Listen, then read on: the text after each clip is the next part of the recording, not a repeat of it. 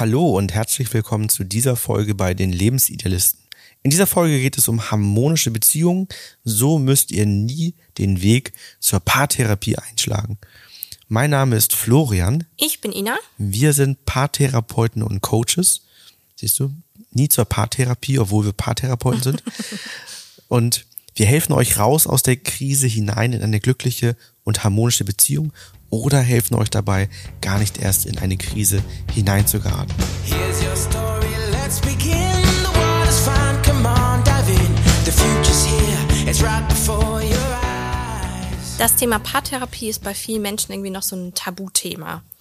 Also der Eindruck ist bei vielen Menschen ja auch, oh, ich gehe jetzt zur Paartherapie, ich bin irgendwie gescheitert, ich muss mir jetzt Hilfe holen, ähm, ich muss mein Innerstes nach außen kehren und wenn ich mir selber doch nicht helfen kann, wie kann denn ein Dritter überhaupt meine Gefühle oder unsere Problematik nachempfinden und uns da helfen? Und äh, wir merken das auch immer mehr, dass ähm, Paartherapie ja auch einfach schwierig ist auf Empfehlung in Freundes- und Familienkreis ähm, da jemanden zu erreichen, weil darüber kaum gesprochen wird. Ne? Ist ja nicht so wie wenn man sich äh, irgendwie im Rücken was verrenkt hat, dass jemand dann gleich sagt, ja klar, Osteopathie, kenne ich den und den, geh da mal hin, ist total gut. Das ist irgendwie noch so locker, ne? Aber wenn dann jemand sagt, oh, bei uns läuft es nicht gut, wir haben immer wieder Themen und sind sehr unglücklich. Ja, selbst wenn jemand schon mal sich Hilfe geholt hat, ist er da sehr zurückhaltend, ne? Also es sind sehr wenige, die, die weiterempfehlen. Ich hatte gerade gestern jemanden, nee, heute ist, nee, vorgestern jemanden im Coaching, der nochmal sagte, hey, da meldet sich vielleicht jemand bei euch, ich habe euch weiterempfohlen. Ähm, wo wir das ganz stark merken, ist das Thema Bewertung. Ja. ja wenn wir, wir fragen immer, wenn, wenn der Prozess soweit durch ist, Mensch, habt ihr Lust, uns zu bewerten? Mhm. Und die Quote ist sehr, sehr gering und das Feedback ist auch sehr regelmäßig zu sagen, oh nein, bei Google, da sieht man dann den Namen. Ich möchte nicht, dass man so in der Öffentlichkeit sehen kann, dass wir bei euch waren. Ja. Ne? Also da ist ja auch ein Schamgefühl, was dahinter steckt, ähm, was vielleicht auch mit dem Scheitern zu tun hat. Ne? Aber das ist ja auch ein Schamgefühl, was dahinter steckt, zur Paartherapie gegangen zu sein. Ne? Mhm. Obwohl es dann wieder gut ist, ne? Ja. Obwohl das geklappt hat, ne? Obwohl man sagen könnte, Mensch, ich war bei der Paartherapie und das, das ist, das ist wieder gut. Unsere Beziehung hat sich deutlich verbessert. Wir sind harmonisch miteinander. Ähm, tun sich doch einige damit schwer zu sagen. Ähm, und die Lösung dafür war die, war die Paartherapie, ne? Deswegen haben wir jetzt auch überlegt, in dieser Podcast-Folge nochmal so ein paar Tipps und Hinweise zu geben, wie ihr eure Beziehung selbstständig stärken könnt. Und da haben wir ja so ein bisschen provokativ gesagt, und nie den Weg zum Paartherapeuten einschlagen müsst. Nein, das, das, das kann der Wunsch sein. Mhm. Ob das dann wirklich so klappt, das ist immer die andere Frage. Und äh, ob das schlecht ist, ist ja auch die Frage, dahin genau. zum, zum Paartherapeuten zu gehen. Also schlecht ist meistens, wenn man viel zu lange gewartet hat, man ganz lange Dinge probiert oder beziehungsweise glaubt, man probiert Dinge, aber ja auch immer wieder in den Alltag zurückgerissen wird und eigentlich nichts mehr macht und dann die Jahre verstreichen. Im Schnitt sind die Paare, die, die dann wirklich zur Paartherapie zu uns kommen, so zwischen drei und sechs Jahren im Leid, also im Durchschnitt sieben Jahre hatte ich mal eine Studie das gelesen. Das sagt eine Studie. Also ja. Bei uns sind viele so zwischen drei Jahre und sechs Jahre unglücklich und unzufrieden. Ähm, mindestens einer von beiden. Ähm, häufig aber auch beide. Und viele warten einfach viel zu lange. Das heißt, wir haben das ja auch bei uns auf der Website unterschieden zwischen Coaching und Therapie. Wir ja. sagen ja auch immer, wir sind Therapeuten und Coaches, denn viel wünschenswerter wäre eigentlich, das Ganze präventiv anzugehen und zu sagen, so, wir sind jetzt irgendwo am Anfang der Beziehung, sind vielleicht, vielleicht so zwei, drei, vier Jahre zusammen, merken so erste kleinere Konflikte, erste kleinere Sachen, die sich aufbauen. Das ähm, wollen wir ganz gerne schon direkt frühzeitig uns angucken, weil eben immer aus diesen kleinen Sachen, wenn man die nicht nachhaltig löst, große Sachen werden. Wir haben leider, also wir haben ab und zu mal Paare, die sich melden, die noch nicht lang zusammen sind, die das auch so ein bisschen im präventiven Charakter machen. Es sind leider sehr, sehr wenige ich freue mich immer total, wenn so eine Anfrage kommt, weil ich immer denke so, ja, cool. Das, ähm, vor allem, man muss ja auch sagen, ähm, das geht auch schneller. Dann, es wird für die Paare auch deutlich kostengünstiger. Und ähm, ja, dieses ganze Gefühl ist natürlich noch ein ganz anderes, wenn man erst am Anfang steht mit seinem Problem, ne?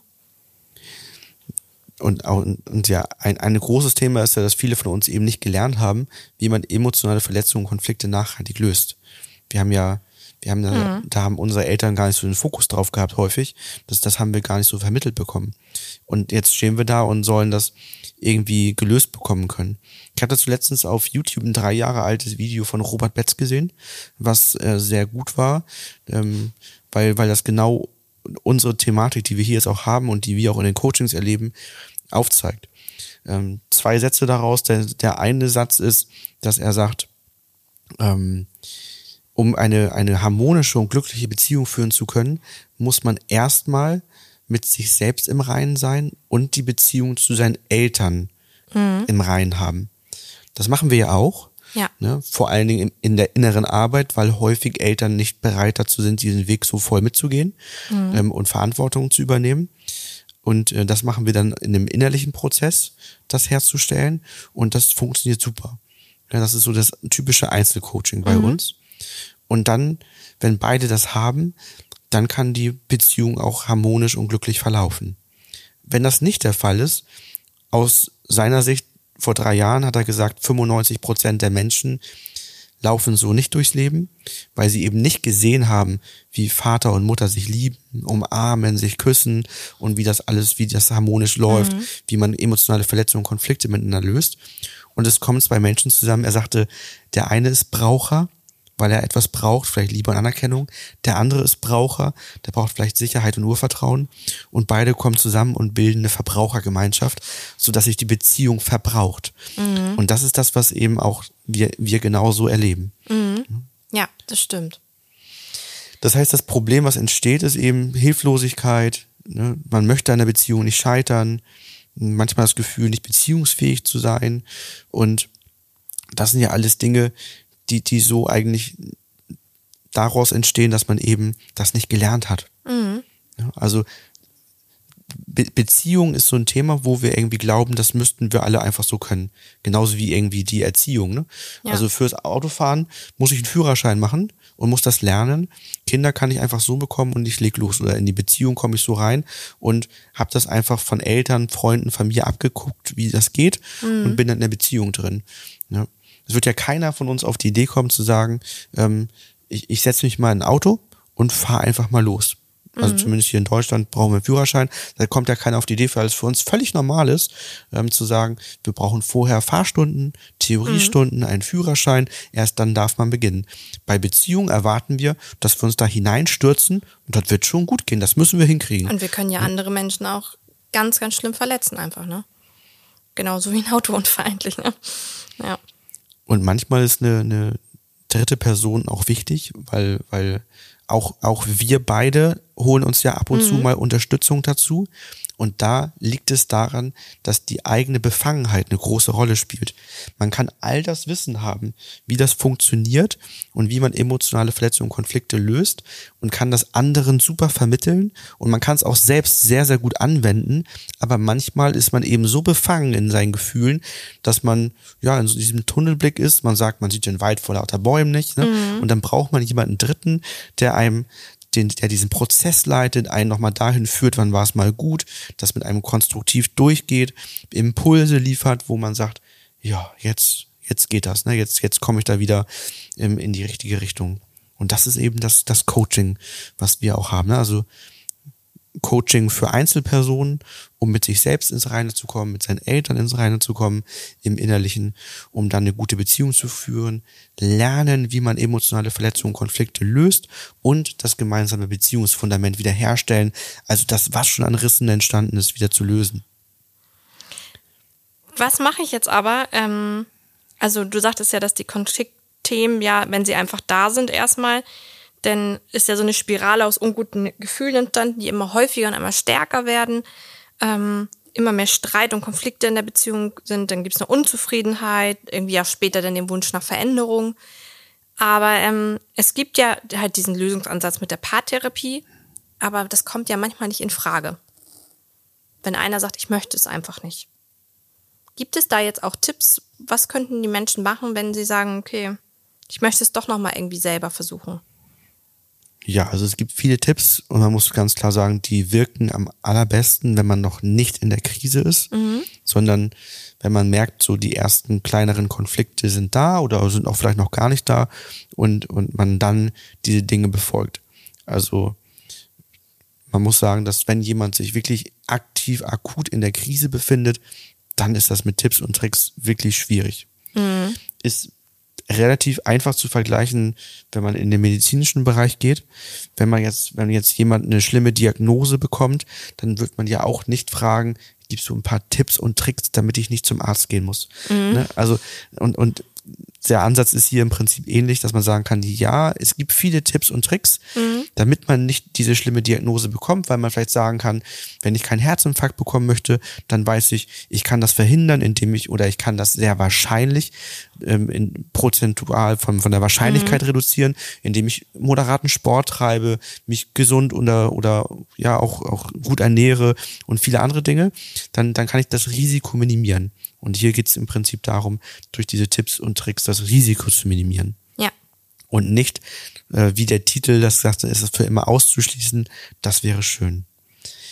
Ja, als erstes richtig zu kommunizieren. Also die Kommunikation auf so solide Beine zu stellen, dass man eben möglichst wenig Missverständnisse in der Kommunikation drin hat und ähm, auch wirklich Themen offen anspricht. Es gibt die fünf Sprachen der Liebe, es gibt viele Metaprogramme, die als Filter in uns wirken und ich muss wissen, wie ich filtere, wie meine Sprache der Liebe ist, da es wieder mit sich selbst im Reinen kommen, das gehört da auch mhm. irgendwie mit dazu, wie auch zu wissen, was sind meine eigenen Werte und was zeigt mir, dass die gelebt werden, damit ich das auch dem anderen vermitteln kann und mich darüber austauschen kann.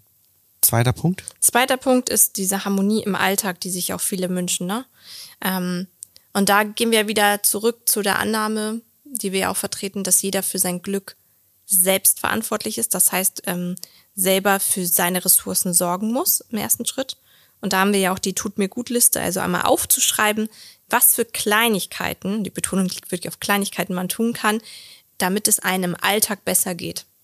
Das müssen auch keine Sachen sein, die viel Geld kosten. Das sollen Sachen sein, die schnell und praktisch anzuwenden sind.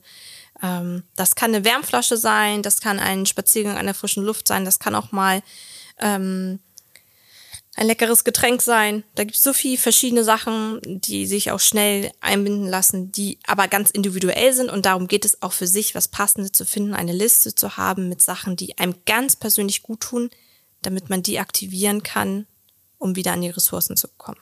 Mit dem Ziel, dass die Zündschnur genau. länger wird das weil die Zündschnur eben durch Stress und andere Einflüsse, durch Stress bei der Arbeit, Stress im Alltag kürzer wird und wir eben schneller schneller wütend oder verärgert reagieren, weil sich das dann eben zusammensammelt und die Zündschnur immer kürzer wird. Mhm.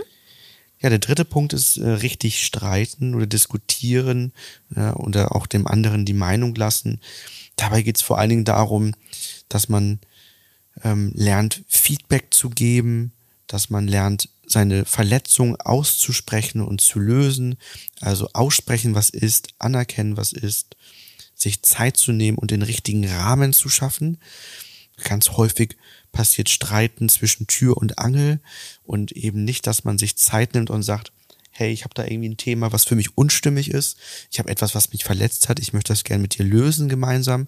Ne, also dann, dann nennen wir es auch gar nicht mehr streiten, sondern eine Verletzung lösen oder Feedback geben oder ne? und eben die System-Empowering-Methode, wie wir sie anwenden, auch zu nutzen. Wenn euch diese drei ersten Themen, diese drei ersten Lösungsansätze ähm, gerade vielleicht noch nicht greifbar genug sind und ihr sagt, Mensch, das möchte ich gerne greifbarer haben, da möchte ich tiefer einsteigen, dann gibt es bei uns den kostenlosen 5x5 Videokurs. Da sind genau diese Dinge drinne, also die fünf Sprachen der Liebe, die tut mir gut Liste, richtig entschuldigen, Feedback geben, wie löse ich Konflikte ähm, und auch wie treffe ich gute Entscheidungen, vielleicht auch mit meinem Partner, meiner Partnerin zusammen. Das sind fünf Themen, die wir in einem Videokurs drin haben. Das verlinken wir euch in den Show Notes. Ihr findet das aber auch bei, der, bei uns auf der Website. Ähm, und meldet euch einfach für diesen Kurs an. Schaut euch die fünf Videos an. Ist pro Video, glaube ich, 15 bis 20 Minuten.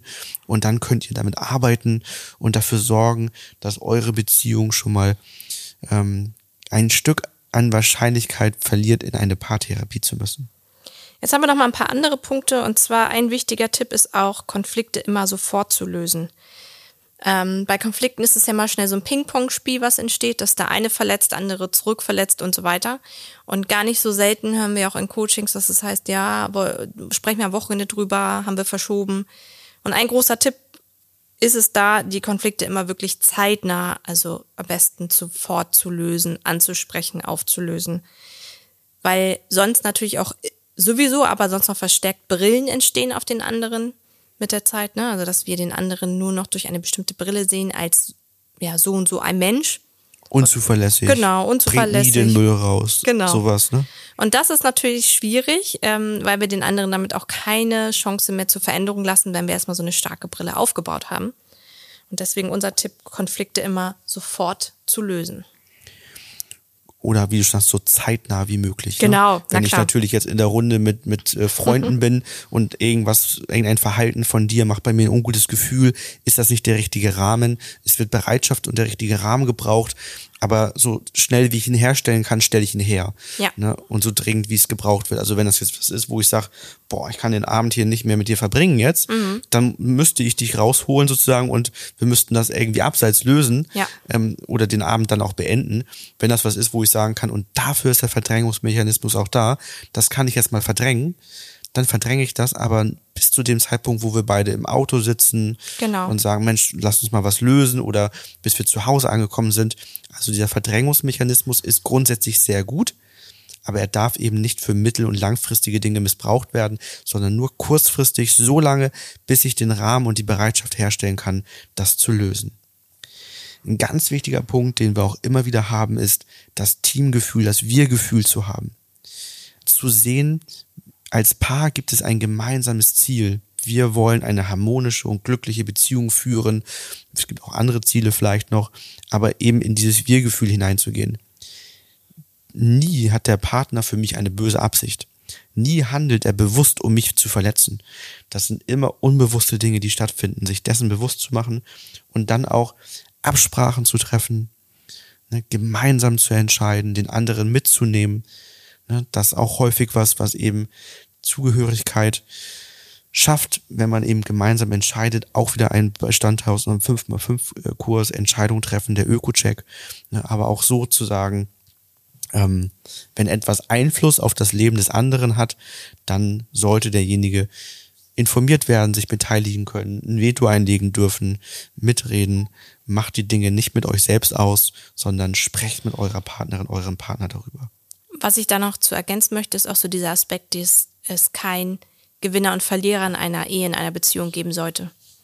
Also, es gibt nur Win-Win oder Lose-Lose. Genau. Nichts anderes. Und das ist halt auch, finde ich, immer so ein ganz entscheidender Blickwinkel, den man haben sollte.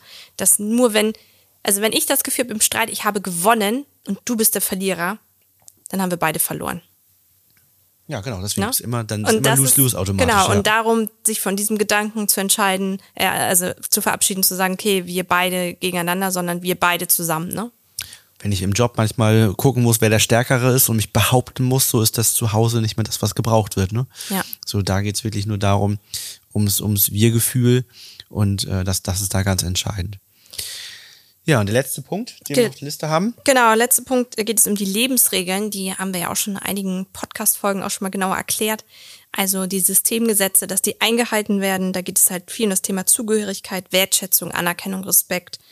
Geben und nehmen, aussprechen, was ist. Also wenn diese Lebensregeln eingehalten werden, dann ist die Wahrscheinlichkeit deutlich erhöht, dass man nicht in eine Krise gerät, beziehungsweise dass man davor ein bisschen geschützt ist, stark zu verletzen, weil man so ein Grundkonstrukt hat, an dem sich beide orientieren. Ja, und der letzte Punkt äh, noch ergänzend, so on top, ist sicherlich eben das Paar-Coaching oder auch letztendlich vielleicht auch Seminare zu besuchen, ähm, Kurse zu buchen, was auch immer, um zu lernen, wie man emotionale Verletzungen und Konflikte nachhaltig löst. Also ja. erstmal sich bewusst zu machen, das ist nichts, was, was wir automatisch können. Das ist eine, eine neue Fähigkeit, die wir erlernen müssen und die tatsächlich immer noch sehr viele von uns, von den Eltern, eben nicht gelernt haben, nicht gesehen haben, wie es funktioniert. Und da brauchen wir dann eben dieses neue Wissen, um das wirklich hinzubekommen.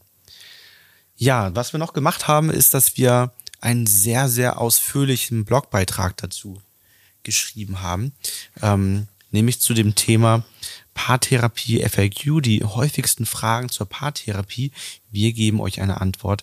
Wir haben tatsächlich mal sehr, sehr viele Fragen zusammengetragen und äh, diese ausführlich beantwortet zum Thema Paartherapie. Und ähm, ja, wenn ihr selber merkt, Mensch, wir sind doch tendenziell in der Krise und wollen, dass wir ähm, dort hinauskommen, meldet euch, wenn ihr merkt, oh, wir sind eigentlich nicht so richtig in der Krise, aber eure Themen, die ihr immer macht, sind trotzdem sehr spannend und wir wollen da nicht hineinlaufen, dann ist natürlich ein super Ansatz, schon mal den Podcast zu hören und sich da immer wieder Impulse geben zu lassen. Wenn ihr aber ganz nachhaltig lernen wollt, wie ihr emotionale Verletzungen und Konflikte löst, dann kommt doch zu uns ins Paar-Coaching. Der riesige Vorteil ist, das präventiv zu machen, dass man meistens in drei, vier Terminen ähm, euch äh, genau diese Dinge schon, schon beibringen kann. Wie funktioniert das? Dass wir mit euch das Fundament lösen können und ihr die Wahrscheinlichkeit erheblich senkt, in eine Krise hineinzugeraten. Denn das Schlimme ist nicht die Paartherapie, hm. das Schlimme ist die Krise, die Zeit, die Auswirkungen, die es auf euch macht, ähm, die Ressourcen, die rausgehen, die Auswirkungen auf eure Kinder. Die Paartherapie ist nicht das Schlimme, sondern die Krise an sich. Wir wünschen euch eine gute Zeit. Genau, bis zur nächsten Podcast-Folge. Bis bald.